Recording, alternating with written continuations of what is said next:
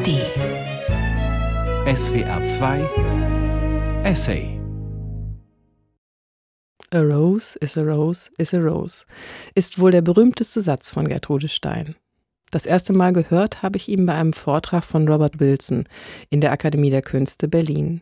Der Regisseur hat immer wieder mit Texten von Gertrude Stein gearbeitet und sie, wie viele andere, sehr geschätzt. Später habe ich dann einen zweiten Satz von Gertrude Stein kennengelernt. Ich bin ich, weil mein kleiner Hund mich kennt.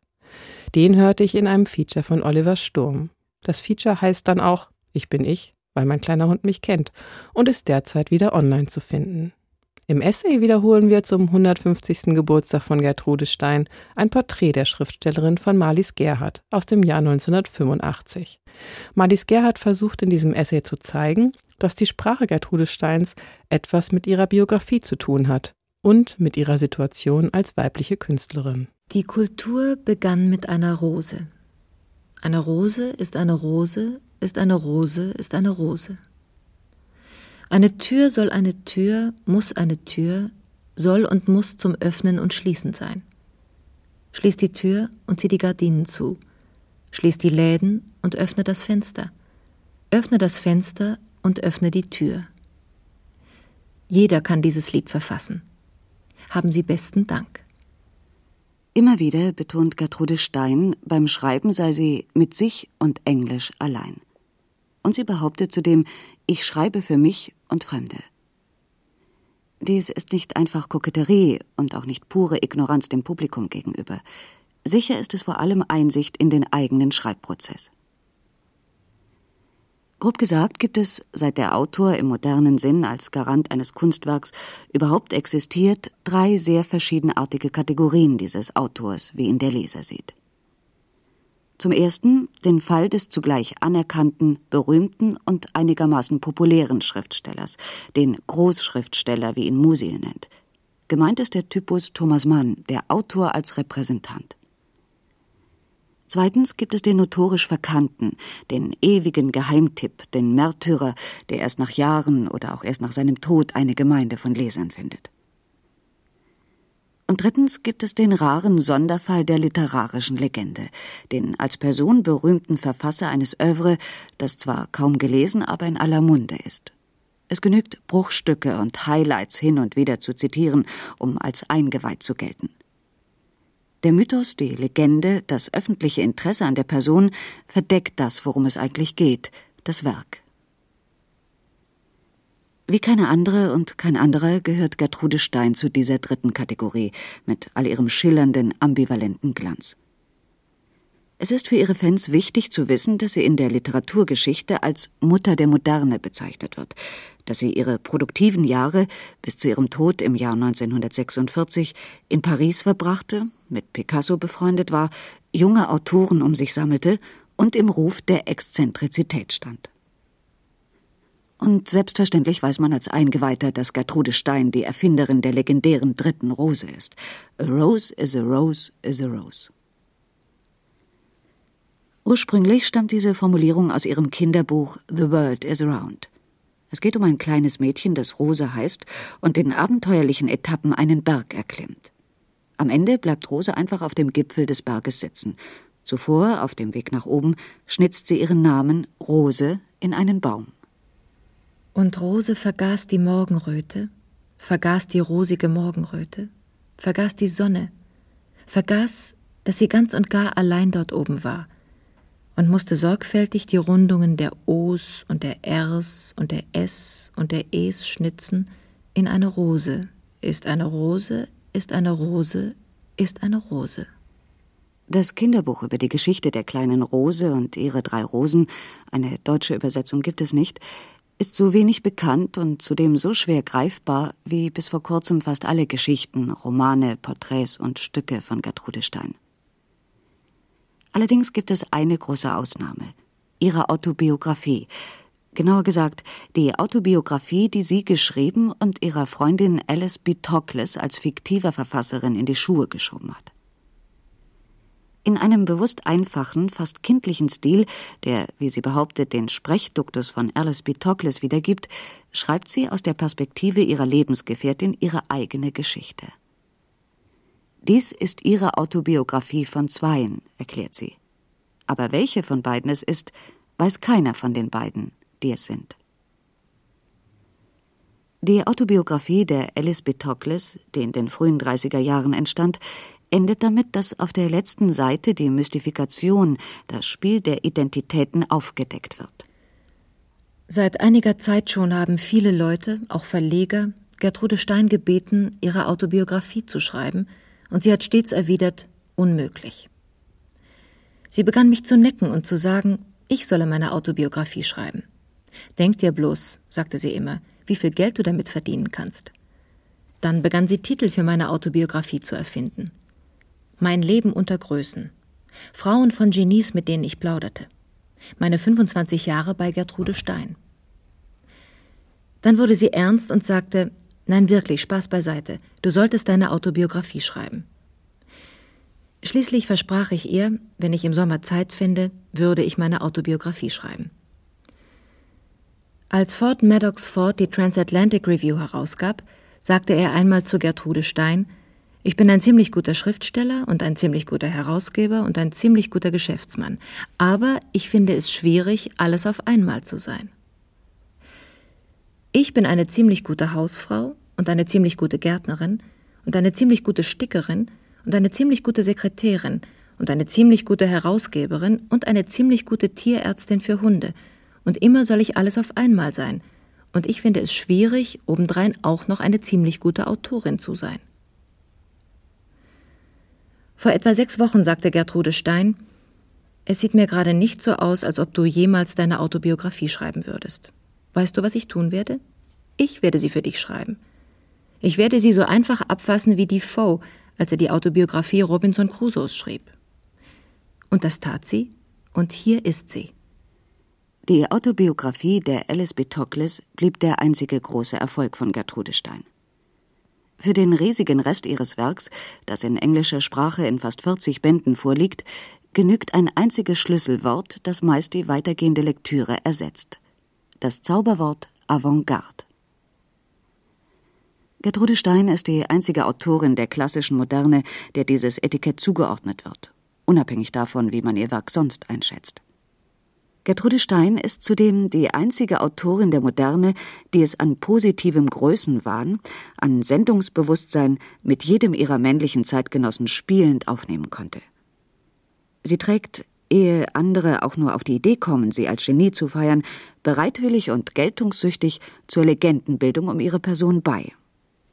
Eine ihrer Meisterleistungen auf diesem Gebiet ist wohl die Feststellung, Einstein war der schöpferische philosophische Geist des Jahrhunderts und ich bin der schöpferische literarische Geist des Jahrhunderts gewesen.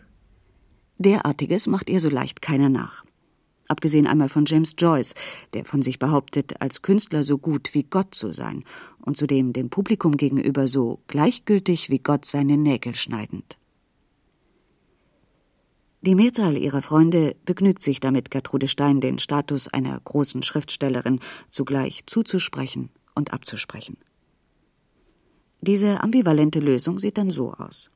Zwar ist sie eine nahe Verwandte der Avantgarde, ihr eigentliches Genie liegt jedoch nicht in dem, was sie selbst schreibt, sondern in ihrer befruchtenden, anregenden Wirkung auf eine Generation junger amerikanischer Schriftsteller. Das heißt, die besten Steintexte sind nicht ihre eigenen, sondern die Geschichten, die der junge Ernest Hemingway unter ihrer Anleitung schreibt. Der Avantgardismus der Gertrude Stein ist damit definiert als eine Art Hebammenkunst für andere. Sie selbst wäre dann eine moderne Variante der Salondame und Muse, nur kann sie es im Gegensatz zu ihren Vorgängerinnen leider nicht unterlassen, sich selbst als Genie zu feiern. Sherwood Anderson, einer ihrer Freunde, sieht sie etwas anders. Er nennt Gertrude Stein einen Worker in Words und vergleicht sie mit einer biederen amerikanischen Hausfrau, die aus ihrem eigenen Material in ihrer Küche ein Produkt, Plätzchen nämlich, herstellt, das der Zunge süß und den Nüstern wohlriechend ist. Die amerikanische Hausfrau kann von diesem Tun nicht lassen, weil es ihr nicht gefällt, sich mit Fertigprodukten aus dem Supermarkt zu begnügen. Wohlwollende Kritiker wie Günter Blöcker sprechen mit Vorliebe von Gertrude Steins archaischer Mütterlichkeit und von einer ungebrochenen Natur, die einer Generation von Verwundeten Halt und Selbstvertrauen geben konnte. Gemeint ist damit selbstverständlich die Generation junger amerikanischer Schriftsteller, allen voran Hemingway und Scott Fitzgerald, die von Gertrude Stein als Lost Generation bezeichnet wurde. Derartige Äußerungen über Geschlecht und Mütterlichkeit oder auch über klinischen Größenwahnsinn und Altjüngferlichkeit lassen sich verdächtig leicht auffinden. Ein Paradox jedoch ist bis heute kaum einem der Freunde und Feinde Gertrude Steins aufgefallen. In ihrem Fall nämlich ist es unnötig, trotz aller Hinweise auf archaische Mütterlichkeit, sich mit den Spuren auseinanderzusetzen, die das Geschlecht eines Autors in seiner Sprache hinterlässt. Einer unausgesprochenen Verabredung nach scheint es sich in ihrem Fall um ein aseptisches, geschlechtsloses Schreiben zu handeln, um Qualitäten oder Mängel also, die außerhalb des Männlichen und Weiblichen stehen. Um auf Sherwood Andersons Vergleich zurückzukommen, die Sprachplätzchen, die Speisekammerobjekte, die die amerikanische Hausfrau Gertrude Stein herstellt, scheinen von allen Spuren der Person, allen Vorlieben und Idiosynkrasien frei zu sein. Und in der Tat macht es Gertrude Stein ihren Kritikern leicht, sie so zu sehen und zu interpretieren, zumindest soweit es die gängigen Klischees über männliches und weibliches Schreiben betrifft. Weder macht sie sich das zu eigen, was den männlichen Blick auf die Wirklichkeit ausmacht, den Blick eines Joyce oder D.H. Lawrence, noch hat sie etwas mit dem zu tun, was heute einigermaßen voreilig als weibliche Perspektive und weibliche Ästhetik bezeichnet wird.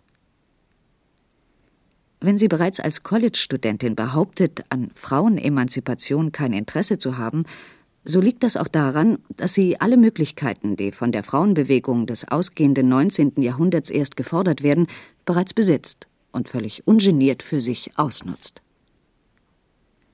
Im Gegensatz zu Virginia Woolf setzt sie sich auch nie theoretisch mit dem Problem weiblicher Kreativität auseinander. Diese für sehr viele Autorinnen des 20. Jahrhunderts brennenden Fragen scheinen sie nicht zu berühren, mit ihrer Person nichts zu tun zu haben. Im Sonderfall der Gertrude Stein ist alles einfacher und zugleich komplizierter. Es bedarf keiner nachträglichen Psychoanalyse, um sich diesem Sonderfall anzunähern. Einige biografische Daten, vor allem die Selbstzeugnisse aus ihrer Kindheit, sind jedoch notwendig, um die Bedingungen der Möglichkeit ihres Schreibens zu verstehen.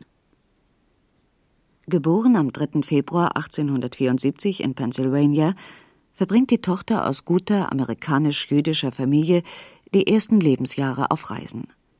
Die Familie lebt einige Zeit in Wien und in Paris. Ihre Eltern Daniel und Amelia Kaiserstein, beide deutsch-jüdischer Abstammung, hatten sich von Anfang an vorgenommen, eine große Familie zu gründen. Daniel Stein verdient sein Geld im Wollhandel und mit diversen Unternehmungen. Als sozial gut angepasster Jude geht er hin und wieder in die Synagoge und macht die Familie damit hin und wieder auf die jüdische Herkunft aufmerksam.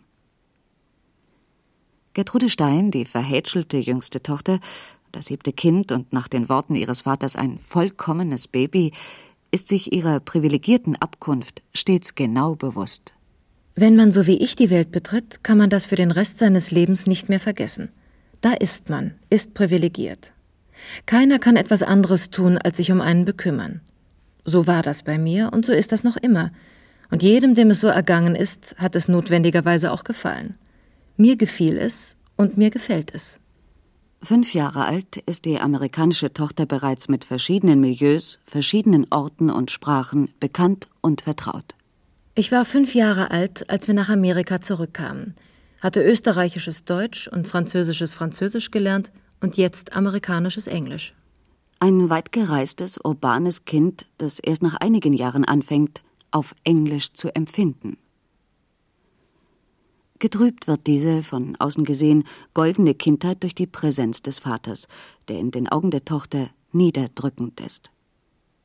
Später wendet sie diese negative Einschätzung, ihrem Hang zur Abstraktion nachgebend, auf alle Väter dieser Welt an. Sie alle sind niederdrückend, stellt sie fest. Den engsten Kontakt hat sie nicht zu den Eltern, sondern zu dem etwas älteren Bruder Leo, der erst später für sie die Funktion eines Vaters annimmt und ebenfalls niederdrückend wird. Auch zu der leidenden, krebskranken Mutter fehlt der engere Kontakt. In der öffentlichen Schule, die die Steinkinder nach einem weiteren Umzug in Oakland besuchen, gehören sie zu einer verschwindend kleinen jüdischen Minderheit, die Leo veranlasst, sich als Paria, als unerwünscht zu sehen. Das Einzige, was Gertrude Stein während ihrer Schulzeit wirklich interessiert, ist das Verwandeln von Sätzen in Diagramme, behauptet sie später. Inmitten ihrer großen Familie lebt sie ein isoliertes, hermetisches Leben, vergraben in Büchern und beschäftigt mit kindlichen ersten Versuchen zu schreiben. Ich zerbrach mir über alles und jedes so sehr den Kopf, dass ich dadurch beinahe ganz allein war. Und wenn man beinahe ganz allein ist, nun, dann ist alles, was da ist, beinahe ganz allein. Später, in einem Text aus ihrer College-Zeit, beschreibt sie ihre Kindheit und Jugend in der fiktiven Figur einer Heldin namens Hortense Sänger. Die Umstände hatten Hortense Sänger gezwungen, sehr viel allein zu sein. Viele Jahre lang war ihr das sehr zu Pass gekommen. Dank ihrer tiefen und fantasievollen Veranlagung waren Bücher und ihre eigenen Vorstellungen eine ausreichende Gesellschaft gewesen. Obgleich von Natur eine Träumerin, besaß sie einen ausgeprägten Sinn für das Praktische. Nun hatte sie einen Abschnitt ihres Lebens erreicht, in dem sie sich selbst nicht länger genügte. Sie lebte fast ausschließlich in ihrer Lieblingsbibliothek. Sie war mutterlos und konnte daher tun und lassen, was ihr beliebte. Nun war die Zeit gekommen, wo die alten, vielgeliebten Gefährten ihren Reiz verloren. Man konnte nicht von Büchern leben. Sie spürte, dass sie menschliches Mitgefühl brauchte. Ihre leidenschaftlichen Sehnsüchte erweckten in ihr die Angst, sie könne den Verstand verlieren. Unbestimmte Ängste begannen sie zu bedrängen. Ihre Wünsche und Träume waren morbid geworden. Sie fühlte, dass sie ein Ventil finden musste. Irgendeine Veränderung musste in ihr Leben treten, sonst verlor sie die Kraft, gegen die heftigen Stimmungen anzukämpfen, die nun so häufig von ihr Besitz ergriffen. Gerade in dieser kritischen Zeit starb ihr Vater und damit das einzige Band, das sie noch mit ihrem alten Heim verknüpfte. Kurz darauf nahm sie die Einladung von Verwandten an und verließ ihre alten Schlupfwinkel und, wie sie hoffte, ihre alten Ängste, um in einem großen Familienkreis ein vollkommen neues Leben zu beginnen. Nach dem Tod der Mutter, sie stirbt, als die Tochter 14 Jahre alt ist, und nach dem plötzlichen Tod des Vaters drei Jahre später, im Jahr 1891, überlässt man die Kinder sich selbst. Ein älterer Bruder übernimmt vorübergehend die Vormundschaft und spielt die Vaterrolle. Als sich die Restfamilie endgültig auflöst, wird Gertrude zusammen mit einer Schwester zu Verwandten nach Baltimore geschickt. Sie lebt jetzt bei der Schwester ihrer Mutter und bei einer Gesellschaft lebhafter kleiner Tanten, die alles wissen mussten. Im Herbst 1893 bewirbt sich Gertrude Stein um Aufnahme ins renommierte Radcliffe College und wird angenommen. Sie belegt Vorlesungen vor allem über Philosophie und Psychologie und enthusiasmiert sich für ihren Lehrer William James und seine Theorie der Wahrnehmung. Über den Einfluss, den William James auf ihr späteres Schreiben genommen hat, ist viel spekuliert worden. Nur William James, der Bruder des Schriftstellers Henry James, hat eine ganze Reihe von Schriftstellern aus der Generation der Gertrude Stein angeregt und beeinflusst. Und das literarische Ergebnis ist jedes Mal höchst verschieden.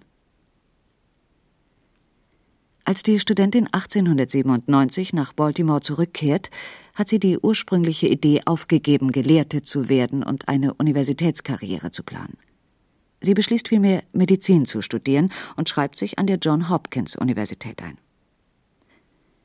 In den Sommerferien unternimmt sie zusammen mit ihrem Bruder Leo ausgedehnte Reisen nach Europa. Nach einer verfehlten Prüfung im Fach Medizin unternimmt sie die für gebildete Amerikaner ihrer Schicht obligatorische italienische Reise. Nach einem Intermezzo in London, nach einem ersten Versuch in New York als Schriftstellerin Fuß zu fassen, geht sie zusammen mit Leo nach Paris. Er nämlich fühlt sich plötzlich berufen, als Maler zu leben und glaubt, sich diesen Traum nur in Paris erfüllen zu können. Die Geschwister ziehen 1903 in eine Parterrewohnung in die Rue Fleury Nummer 27, in der Nähe des damaligen Vororts Montparnasse. Gertrude Stein arbeitet an einem kurzen Roman mit dem Titel Quod erat demonstrandum, der erst viele Jahre später unter dem neuen Titel Things as They Are erscheint. Es geht um die komplizierten Beziehungen zwischen drei jungen Frauen. John Malcolm Brennan, einer der Biografen Gertrude Steins, bemerkt zu diesem fast vergessenen Debüt Die Methode, die sie in QED verwendet, ist die einer kontinuierlichen, erbarmungslosen Analyse. Jede Situation wird klar umrissen, ihre Bedeutung wird unentwegt näher bestimmt und ausführlich dargestellt. Gertrude Stein interessiert sich weit weniger für die einzelnen Geschehnisse oder Situationen als für die unerschöpflichen Möglichkeiten, welche die Interpretation von Geschehnissen oder die Registrierung des seelischen Klimas einer Situation dem Nachdenken bietet. Die jungen Amerikanerinnen in Things as They Are sind frisch gestärkt und korrekt. Ein wenig atemlos stehen sie ihrer Fessel ledig im Zeitalter der Frauenemanzipation. Sie sind aber auch rührend in Gefühle verstrickt, die im üblichen Zeitroman nur lächerlich wirken. Die Tatsache, dass es sich um Gefühle handelt, wie sie in der Literatur der damaligen Zeit nur selten erwähnt werden, weist dem Buch an sich schon eine besondere Stellung zu. Seinen hohen Rang erhält es durch Gertrude Steins Fähigkeit, verbotene Themen nicht auszusprechen und dabei doch mit geometrischer Exaktheit und von vielen Gesichtswinkeln aus zu betrachten, während ihre Erzählung forsch der endgültigen Erfüllung und Auflösung des Quod erat demonstrandum zustrebt. Dieser verschwundene Roman, der in Paris geschrieben wurde, ist die erste greifbare Leistung in jener Phase von Gertrudes Laufbahn, von der sie sagte, ich habe mein halbes Leben in Paris verbracht, nicht jene Hälfte, die mich gemacht hat, sondern die Hälfte, in der ich das machte, was ich machte. Die verbotenen Gefühle, von denen hier so gewunden die Rede ist, beziehen sich auf den im Text angedeuteten Lesbianismus der drei jungen Amerikanerinnen. Gertrude Stein selbst hat sich allerdings nie dazu veranlasst gesehen, ihre eigenen erotischen Interessen, ihre Liebe zu Frauen als Tabu zu betrachten. Nach einigen komplizierten Jugendlieben lebt sie ab 1906 mit ihrer Freundin Alice Bitokles, einer amerikanischen Jüdin, die ihretwegen ihre Heimat aufgibt und in Europa bleibt, in der Rue Fleury. Leo bleibt bis zur endgültigen Entfremdung zwischen den Geschwistern im Jahr 1912 weiterhin im Haushalt der beiden Frauen. In einem Porträt, das Gertrude Stein Ada nennt, dient ihr Alice Bitokles als Modell. Gertrude Stein schrieb diesen Text an einem Sonntagabend. Die Köchin hatte Ausgang und Alice bereitete wie jeden Sonntag in der Küche ein Essen nach amerikanischem Geschmack zu. Das kleine Werk, das erste Porträt überhaupt, das Gertrude Stein schrieb, endet mit den Sätzen Sie wurde glücklicher als irgendein anderer Mensch, der damals lebte. Es fällt leicht, dies zu glauben. Sie erzählte es jemandem, der jede Geschichte, die reizvoll war, liebte jemandem, der lebte und der beinahe stets lauschte. Der, der liebte, erzählte davon, dass er jemand sei, der damals lauschte. Der, der liebte, erzählte damals Geschichten, die einen Anfang, eine Mitte und ein Ende hatten. Ada war damals diejenige, und ihr ganzes Leben war damals ein einziges Erzählen von Geschichten, die bezaubernd waren, ein einziges Lauschen auf Geschichten, die einen Anfang, eine Mitte und ein Ende hatten. Zittern war Leben, Leben war Lieben, und einer war damals der andere. Gewiss liebte damals dieser eine diese Ada. Und gewiss war damals Adas ganzes Leben glücklicher durch das Lieben, glücklicher, als es jemals ein anderer sein könnte, der war, der ist, der jemals leben wird. Mit ihrem Entschluss, in Paris zu leben, mit der Berufswahl, die sie jetzt endgültig getroffen hat, ist Gertrude Stein bereits am Anfang ihrer Karriere als Schriftstellerin im Besitz all der Freiheiten und Privilegien, von denen Virginia Woolf erst träumt, als sie ihren Essay Ein Zimmer für sich allein schreibt. Alle Möglichkeiten, die im Jahr 1900 oder 1903 einem männlichen Autor dann zur Verfügung stehen, wenn er Glück und eine reiche Familie hat, sind für Gertrude Stein selbstverständlich. Nicht allein, weil sie Glück und Geld hat, sondern auch, weil sie ihre Privilegien für selbstverständlich hält und daher entsprechend souverän über sie verfügt. Sie hat bereits ein universelles Studium hinter sich und hat auf ihren Reisen die halbe Welt kennengelernt und eine Zeit lang allein in New York gelebt. Was sie damit realisiert hat, ist die Utopie, die Virginia Woolf vorschwebt und in ihren Essays als Voraussetzung einer nicht mehr gestörten weiblichen Kreativität versteht. Gertrude Stein hat ihre Zimmer für sich allein. Sie ist mindestens so gut ausgebildet wie ihre männlichen Kollegen und Freunde, und sie ist ökonomisch unabhängig. Kein Vater oder Ehemann verfügt über ihr Vermögen und kontrolliert ihre Arbeit und ihr Leben.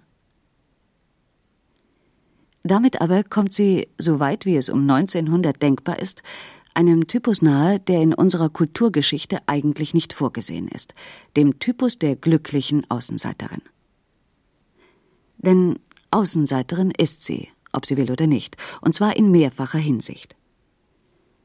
Zuerst einmal lebt sie als weibliche Intellektuelle, die die höchsten Ansprüche an sich und ans eigene Werk stellt, in einer exklusiv männlichen Umgebung, die zu einer derartigen Anmaßung ein höchst ambivalentes Verhältnis hat. Außenseiterin ist sie ferner als Jüdin, als Tochter aus einer ruhelos zwischen Amerika und Europa pendelnden Familie, die an keinem Ort das hat, was Heimat genannt wird. Und Außenseiterin ist sie zudem aufgrund ihrer Liebe zu Frauen die sie auf die normalen heterosexuellen weiblichen Rollen Geliebte, Ehefrau, Mutter verzichten lässt. Rollen, die auch den Schriftstellerinnen ihrer Zeit unverzichtbar zu sein scheinen. Nur da wo allen Erfahrungen der Psychoanalyse nach Leiden sich aussprechen müsste, Verstörung, Verletzung, Neurose und Depression, kommt im Fall der Gertrude Stein eine ganz andere Befindlichkeit zum Ausdruck. Ihr Außenseitertum, all das, was gemessen am weiblichen Normalfall irritierende Abweichung ist, wird von ihr angenommen und positiv besetzt. Es ist für sie Ausdruck ihres Auserwähltseins, nichts anderes. Es ist ein seltsames Ding, ein Genie zu sein. Es besteht kein Grund, dass du es sein sollst und dass es nicht er hatte sein sollen. Nicht den geringsten Grund, dass du es sein solltest. Nicht den geringsten Grund. Ihr Bruder Leo Stein, dessen jüdisches Paria-Bewusstsein weit eher dem psychoanalytischen Lehrbuch entspricht, stellt dazu fest: Gertrudes massive Selbstbewunderung und zum Teil ihre Selbstsicherheit erlaubten ihr auf ihren Grundlagen etwas recht Wirkungsvolles aufzubauen. Ich hingegen konnte wegen der störenden, komplizierten und hemmenden Auswirkungen einer furchtbaren Neurose auf meine Intelligenz, die nur in Fragmenten und verzerrtem Stückwerk Ausdruck fand, nichts Wesentliches aufbauen. Für das, was Gertrude Stein in den Jahren nach ihrem Einzug in die Rue Fleury schreiben wird, hat diese Mischung aus Selbstbewunderung, Intelligenz, Antrieb und der Freiheit der Außenseiterin tiefgreifende Folgen. Der Freiheitsraum, der ihr zur Verfügung steht, ist so extrem, dass es ihr möglich wird, ihr weltabgewandtes, selbstversunkenes Spiel mit der Sprache bis zum Äußersten zu treiben. Nichts und niemand ist in der Lage, sie zu stören, ins ästhetische Spiel einzugreifen, Korrekturen zu verlangen. Und sie lässt sich auch von keiner selbstgesetzten Konvention, keiner Angst vor Grenzüberschreitungen beeinflussen. Den Riss im Zentrum gibt es nicht. Eine einzige ist mit sich und mit Englisch vollkommen allein. Kein anderer, keine andere hat die Chance, sich einzumischen, dreinzureden, zur Ordnung zu rufen, vor skandalösen Extremen zu warnen. Diese radikale Freiheit schafft eine äußerste Distanz auch zu allem, was in der Literatur ihrer Zeit als Tradition vorhanden ist. Und alle amerikanischen Schriftsteller um 1900, auch der von Gertrude Stein so verehrte Henry James, knüpfen an diese Konvention, an den realistischen Roman und seine Psychologie an. In den Romanen und Porträts, die sie von jetzt an plant, gibt es kein Zugeständnis an diese Tradition, kein Anknüpfen an bekannte Inhalte, keine richtigen Liebesgeschichten.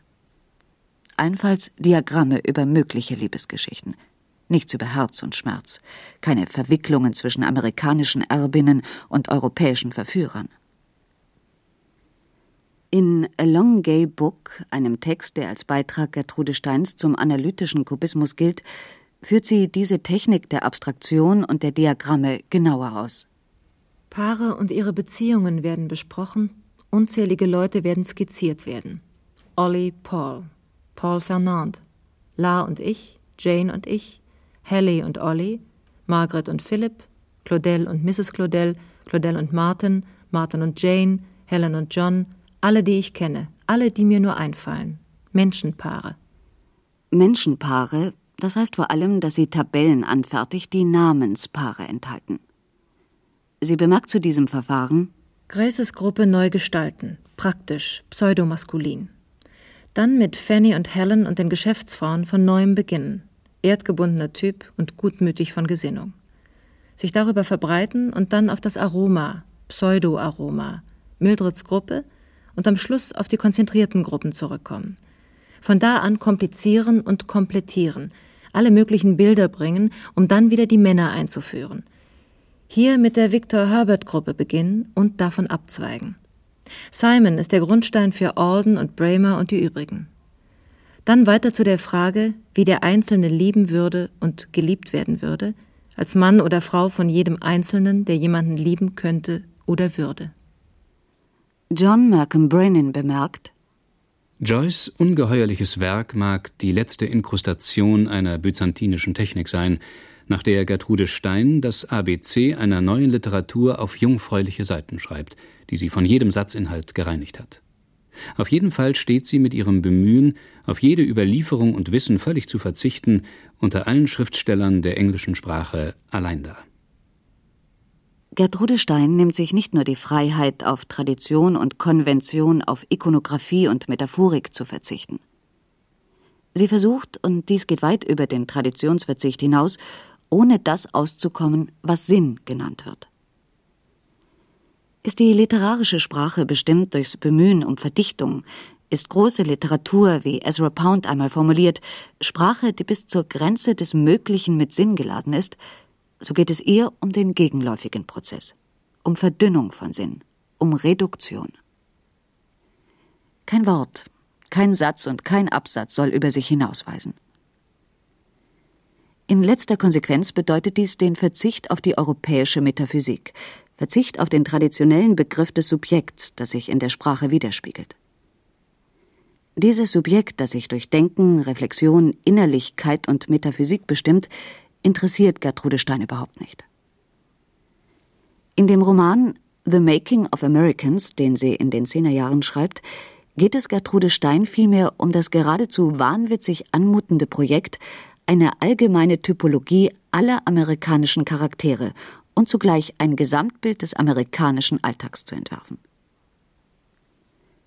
Versucht man, einige Passagen aus dem 900-Seiten-Werk ins Deutsche zu übersetzen, sieht das Ergebnis so aus.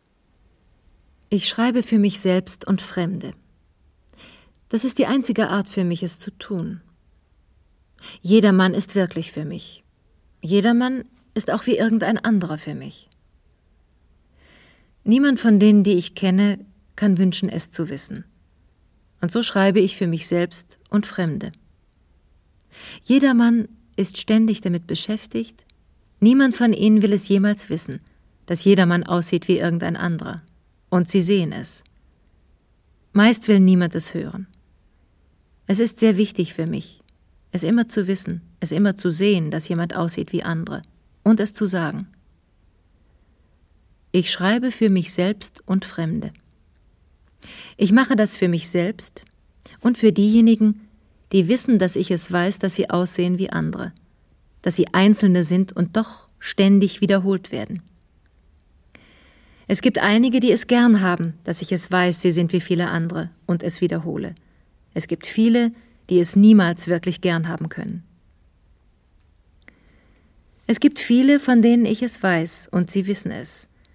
Sie alle wiederholen und ich höre es. Ich liebe es und ich sage es. Ich liebe es und jetzt will ich es schreiben. Das jetzt ist die Geschichte des Weges, auf dem einige von Ihnen sind.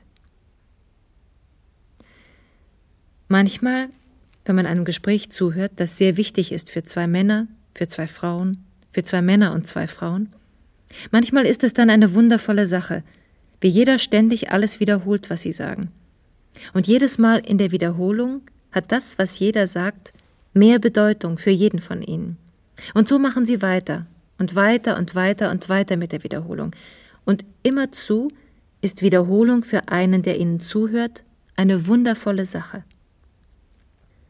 Es gibt viele von ihnen, die nicht so leben, dass in jeder Wiederholung jede Wiederholung aus ihnen herauskommt. Aber Wiederholung ist immer interessant. Wiederholung ist das, was ich liebe. Manchmal ist in mir ein trauriges Gefühl für all die Wiederholung, die niemand hört, der Wiederholung liebt. Sie ist wie eine Schönheit, die niemand sieht. Sie ist etwas Entzückendes. Irgendeiner sollte immer die Bedeutung erfahren, die in der Wiederholung ist, die immerzu aus Frauen und Männern herauskommt. Die alten Leute in einer neuen Welt, die neuen Leute aus Alten gemacht, das ist die Geschichte, die ich erzählen möchte. Denn das ist es, was wirklich ist und was ich wirklich kenne. Einige von den Vätern, die wir uns vorstellen müssen, damit wir unsere Geschichte wirklich erzählen können, waren damals kleine Jungen. Sie kamen über das Meer mit ihren Eltern, den Großeltern, an die wir uns gerade noch erinnern. Einige von ihnen, von unseren Vätern und unseren Müttern, waren damals noch nicht einmal gemacht. Und die Frauen, die jungen Mütter, unsere Großmütter, die wir vielleicht gerade noch einmal gesehen haben, trugen diese unsere Väter und Mütter in sich in die neue Welt, diese Frauen aus der alten Welt stark sie zu gebären. Einige sahen aus wie sehr schwache und kleine Frauen, aber selbst diese, die so klein und schwach waren, waren stark genug, viele Kinder zu gebären. Wie Amerikaner gemacht werden, ging sehr langsam voran. Es waren nur drei Jahre, aber sie vergingen sehr langsam. Und das ist unvermeidlich, wenn man sich alles vorstellt als etwas, das innen in einem ist.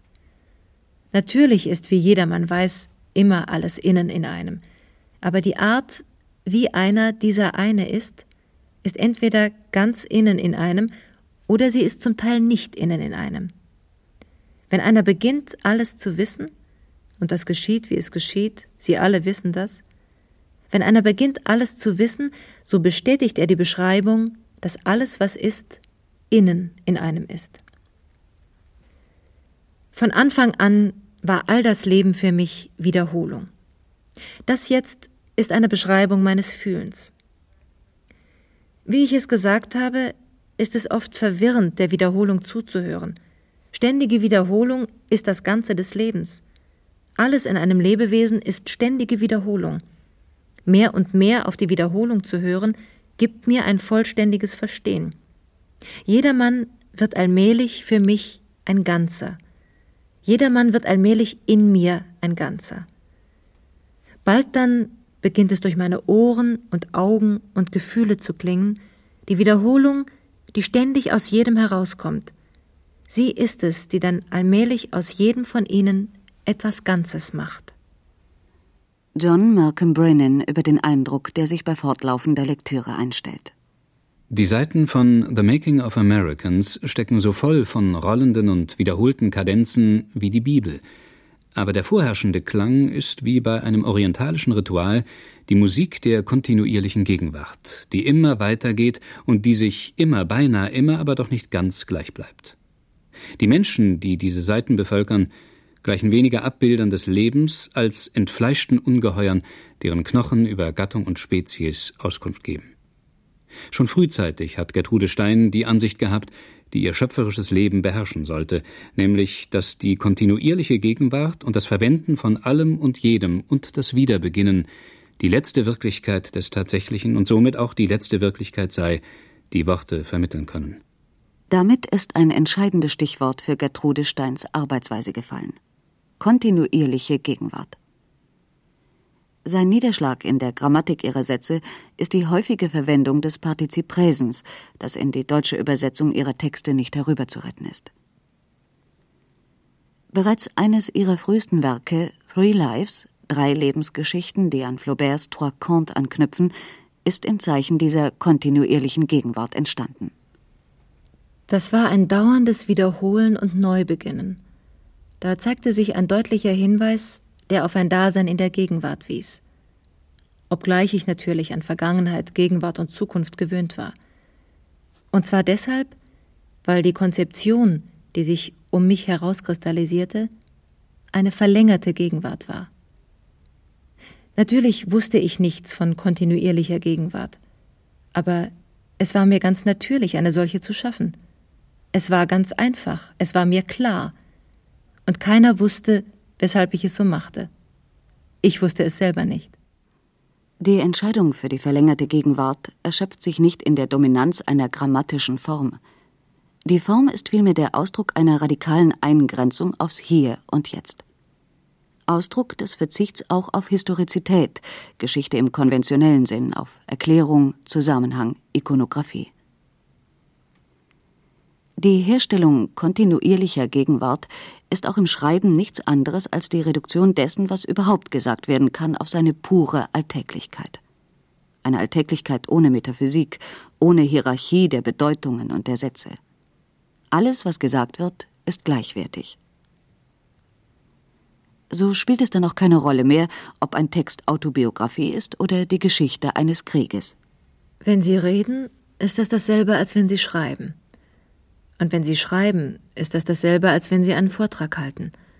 Und wenn Sie einen Vortrag halten, ist das dasselbe, als wenn Sie wissen, was Geschichte ist. Und das Wissen, was Geschichte ist, ist dasselbe wie das Schreiben von autobiografischem. Und ist es alles einander gleich.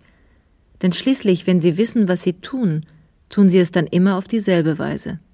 Und dann ist da auch noch das Briefschreiben.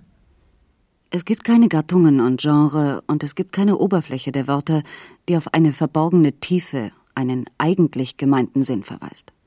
Eine Rose ist eine Rose und noch einmal eine Rose. Das Wort Rose jedoch ist kein Symbol für Liebe oder Zuneigung oder Frühling oder Natur. All die Bedeutungen, die ein Wort in der literarischen Tradition angenommen hat, sind aufgehoben. Die pure Tautologie, also die Feststellung einer Selbstverständlichkeit, ersetzt den metaphorischen Gebrauch des Wortes Rose. Eine derartige Sprache kennt auch nicht die klassischen Mittel der Verdichtung und Verschiebung. Sie kennt kein Unbewusstes und Verdrängtes, das sich auch gegen die Absicht des Autors in ihr äußert. Es gibt kein Rätsel und kein Geheimnis, das dechiffriert werden könnte. Damit aber widersetzen sich die Texte der Gertrude Stein dem, was symbolische Ebene genannt wird. Diese Ebene repräsentiert und garantiert in der Sprache die Ordnung der Dinge und der Gesellschaft, die Hierarchie der Familie und darüber hinaus die Metaphysik des Subjekts. Was geschieht, wenn die symbolische Ordnung so hartnäckig unterlaufen wird wie in den Texten der Gertrude Stein? Bedeutet dies Opposition, Anarchie oder den Versuch, einen exterritorialen Ort für sich zu finden? Und wer ist der Gegner? Was oder wer ist mit der Verweigerung der symbolischen Ordnung gemeint? Und wer oder was wird getroffen, wenn es keinen Kanon, kein Genre, keinen Anfang und kein Ende gibt und geben soll? Sicher, auch Joyce, Kafka, die Surrealisten haben versucht, die geltenden tradierten Ordnungen, das Gesetz des Vaters zu unterlaufen. Nur vollzieht sich der Kampf einer Generation von Söhnen mit der Vätersprache auf völlig andere Weise. Sinn, Tradition, Sprachnorm werden durch eine ins Extreme gesteigerte Produktion von neuem zusätzlichem Sinn verändert. Die Tradition wird nicht eigentlich negiert, sondern als Reservoir, als frei zur Verfügung stehendes Material verstanden und benutzt. Die ästhetische Revolution ist auch ein Kampf der Söhne gegen die Väter. Sie ist auch ein kollektiver Kampf der Brüderhorde gegen die symbolischen Ordnungen der Väter, gegen ihre Bilder, ihre Metaphern. Die Spuren, die sie in ihrem Text hinterlassen, sind eindeutiger, männlicher und ödipaler als die des allwissenden väterlichen Erzählers, der sich in das Personal seiner Romane einfühlt und als Subjekt unsichtbar bleibt. An dieser Revolte hat keine Schriftstellerin der Moderne Anteil. Es sei denn, sie identifiziert sich blind mit der Perspektive der Söhne. Grundsätzlich jedoch hat sie mit einem ganz anderen Problem zu tun. Sie leidet nicht am Übermaß von Tradition, sondern im Gegenteil an Vorbildlosigkeit, Traditionslosigkeit, Bilderlosigkeit. Virginia Woolf hat dies so deutlich formuliert wie keine andere. In ihren Essays beschreibt sie sich als Autorin, die ausschließlich durch ihre Mutter zurückdenkt und nicht über die Erfahrung, die Tradition der Väter verfügt.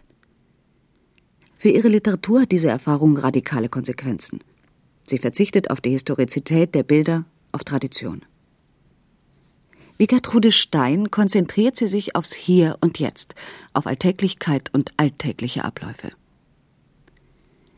Schreiben bedeutet für sie eine äußerste Annäherung an die weibliche Empirie, an die unbekannten weiblichen Lebensläufe, die es gilt, dem Vergessen zu entreißen. Ihre Romane werden zu Momentbildern, zu Chroniken des alltäglichen Lebens. Wie ein Kritiker bemerkt, fehlt ihnen die Philosophie, das heißt, es mangelt ihnen an der Absicht, Ordnungen herzustellen, Erklärungsmuster zu bieten, Hierarchien aufzubauen. Die Erklärung der Väterwelt wird verweigert. Die männliche Philosophie und ihre Raster bleiben ausgeblendet. Die Erbschaft findet nicht statt. Die Lösung, die Virginia Woolf für sich gefunden hat, um schreiben zu können, heißt Einverleibung der Mutter, Identifikation mit den Erfahrungen ihres Geschlechts. Im Werk von Gertrude Stein gibt es eine derartige Identifikation nicht. Wenn das Ich, wie Jacques Lacan formuliert, die Summe der Identifikationen der Subjekte ist, dann verfügt sie weder über eine Identifikation mit der Mutter noch mit dem Vater. Und noch einmal Lacan. Das Ich gleicht verschiedenen übereinander angezogenen Mänteln, die dem entliehen sind, was ich den Plunder seines Zubehörladens nennen würde. Was aber bleibt, wenn dieser Zubehörladen so dürftig ausgestattet ist, wie es im Fall Gertrude Steins zu sein scheint? Ich vermute, der übliche Plunder wird ersetzt und kompensiert durch das Phantasma der Selbstgeburt durch das Phantasma auch beim Schreiben ihrer Sätze und Absätze die Konvention, alles was vor ihr war, auszublenden. Wenn es überhaupt eine Identifikation gibt, ein Raster, das die Erfahrung und die Perspektive prägt, dann ist es Identifikation mit den Stimmen und Rhythmen der frühen Kindheit, das Kindheitsmuster also. Die Sprache Gertrude Steins, ihre auffallende Vorliebe auch für Kinderverse, die sie so gern einstreut, legt Zeugnis ab von dieser Fixierung auf ein Alter, das ohne die Mäntel des späteren erwachsenen Ich auskommt. Doch ist es nicht einfach Regression, nicht einfach die Weigerung, erwachsen zu werden. Gertrude Stein identifiziert sich vielmehr bewusst und höchst artifiziell mit der Attitüde der Kindlichkeit, mit einer Kindersprache, die auf den Plunder der Bedeutungen und Traditionen noch verzichten kann, weil sie am Anfang steht. Diese künstliche Kindersprache ist, so wie Gertrude Stein sie benutzt, eine Sprache vor jeder Metaphysik. Eine Privatsprache fast, die mit einem Minimum an Vorgaben und Festlegungen auskommt.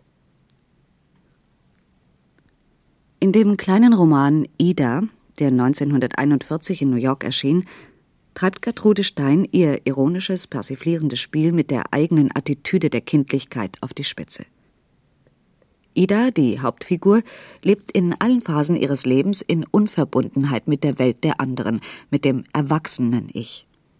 Ida ist eine Legende, eine öffentliche Person, ein Publicity Saint, wie Gertrude Stein formuliert.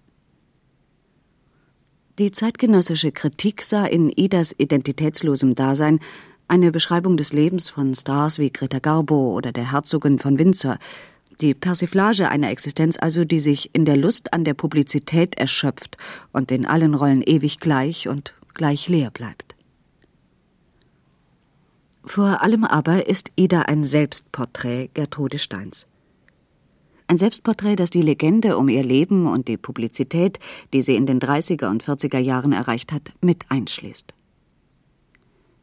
Ida ist jemand, der einfach da ist, ohne den Plunder, mit dem das denkende metaphysische Ich sich ausstaffiert, auch nur zu kennen. Und Idas Kindheit ist auch die Kindheit ihrer Autorin. Ida ist nicht nur Ida Ida, ein Zwilling, der mit sich allein ist, Ida ist auch Gertrude Stein, die von sich sagt, ich bin ich, weil mein kleiner Hund mich kennt. Ein Baby wurde geboren namens Ida. Seine Mutter hielt es mit den Händen, um Ida davon abzuhalten, geboren zu werden. Aber als die Zeit kam, kam Ida. Und als Ida kam, kam mit ihr ihr Zwilling, also war sie da Ida Ida. Die Mutter war lieb und sanft und der Vater auch. Die ganze Familie war lieb und sanft, außer der Großtante.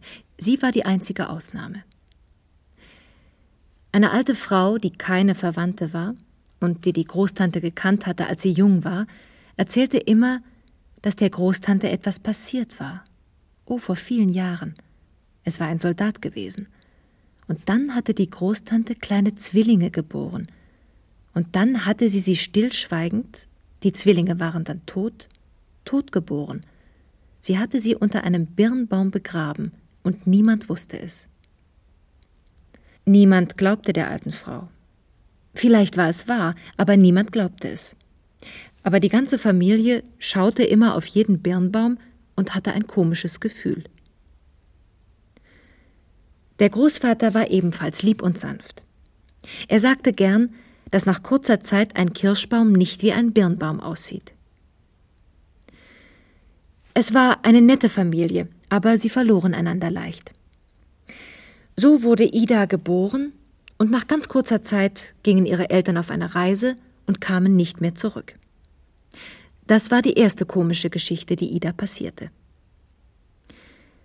Die Tage waren lang und es gab nichts zu tun.